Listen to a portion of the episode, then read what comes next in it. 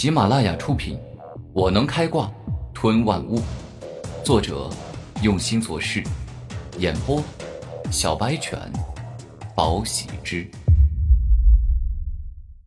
第一百六十四集。经过很长一段时间后，古天明终于将天灵石充满，使它变成一块闪闪发亮、通体散发深蓝之光的宝石。不管是吸收天地灵气与吃恢复灵力的丹药，两者都不能在短时间里加速恢复灵力。但是有了它，我就能借由牺牲自身吸入的灵力，快速恢复到巅峰。古天明拿着深蓝色的天灵石，露出开心的笑容。明目清魂石，接下来就轮到你了。虽然是一次性的消耗品，但是你的作用，能够让我们的灵魂变得更加强大。古天明露出微笑，并且用强大的指力刺穿明目清魂石。接下来，古天明就像滴眼药水一样，将明目清魂石的小孔对准自己的眼睛，任由那中奇异、神秘、散发着清澈之光的液体滴入自己眼睛里。明目清魂石的神秘液体不多，古天明左右眼轮流滴了几下，便已经没有了。不过自古少则金贵，此明目清魂液的效果十分好，才刚滴入眼睛，少年便是感到双目暖洋洋，十分舒服。我能感觉到，这种十分舒服、一股温柔柔和的力量透过眼睛，渐渐传入我的灵魂。这种力量真是让人身心舒悦啊！古天明露出幸福的笑容。就这样。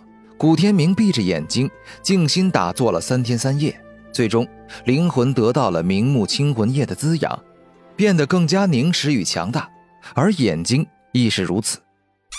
当古天明走到屋外，缓缓睁开眼睛时，顿时感觉有些不可思议，因为百米外飞过的一只微小蝴蝶，他居然可以看得十分清楚，看清蝴蝶身上每一个部位，包括蝴蝶的触角与细小的眼睛。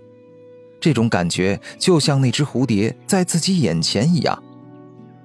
成为五大奇杰之首后，古天明接下来的目标就是要追赶三大妖孽，然后将三大妖孽超越了。突然，古天明的住所外传来一阵敲门的声音。周小雪站在门外，开口说道：“天明哥哥，是我，小雪。”“哎，你怎么来了？我这就给你开门。”古天明走出屋子。跟周小雪开门，天明哥哥，我是来向你道别的。突然之间，周小雪竟然说出这种话。你要去哪儿啊？听闻对方来告别，古天明关心的问道。不着急，我们先出去走走吧，一边走一边说。周小雪微笑道：“好啊。”古天明点头，关好房门。与周小雪一起去美丽的校园散步。天明哥哥，你真的救了我太多次，而我一次次的想要报答你，结果都是我哥替我报答的。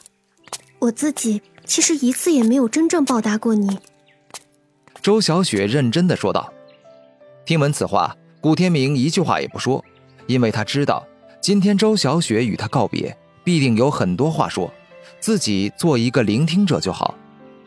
去变强吧，这是你告诉我太多次的话语，我照做了，也去努力了，但我却发现你跟我的差距越来越大，这让我感觉我自己这一生都无法亲手帮上你的忙。周小雪摇头。接下来为期两年的时间，我都将跟我哥去外面执行危险的任务。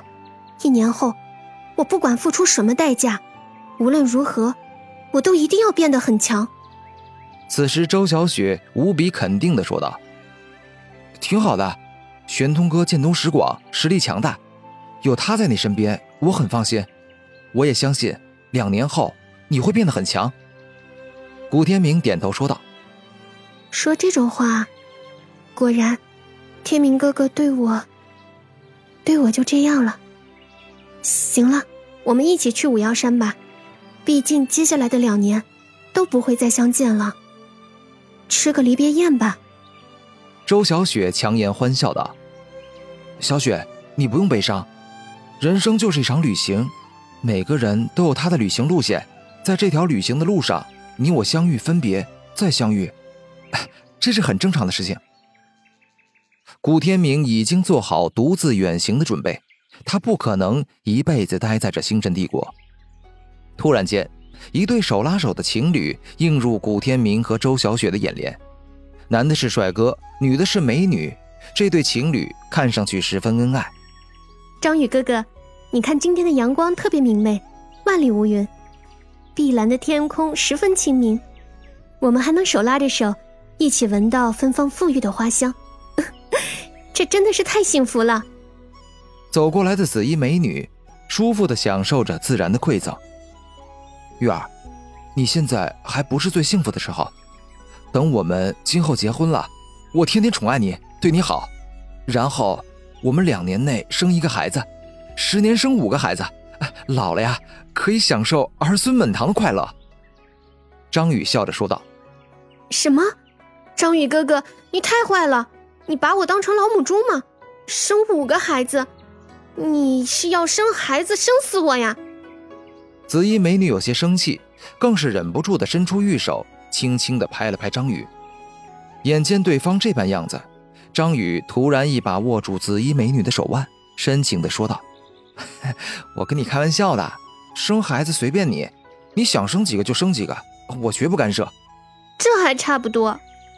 紫衣美女稍稍消了消气。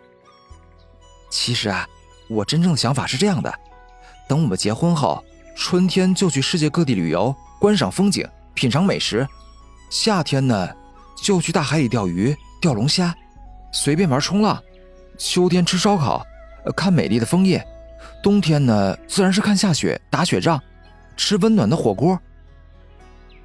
张宇露出笑容。这不能说是所有女人都向往的生活，但是绝对是自己可以给自己所爱之人感到幸福与快乐的生活方式。当真是一对让人羡慕的情侣。如果他们今后一辈子都在一起，并且春夏秋冬去世界各地旅游，品尝美食，体验各种有趣且好玩的事情，那简直就是过上了神仙般的生活。周小雪忍不住说道。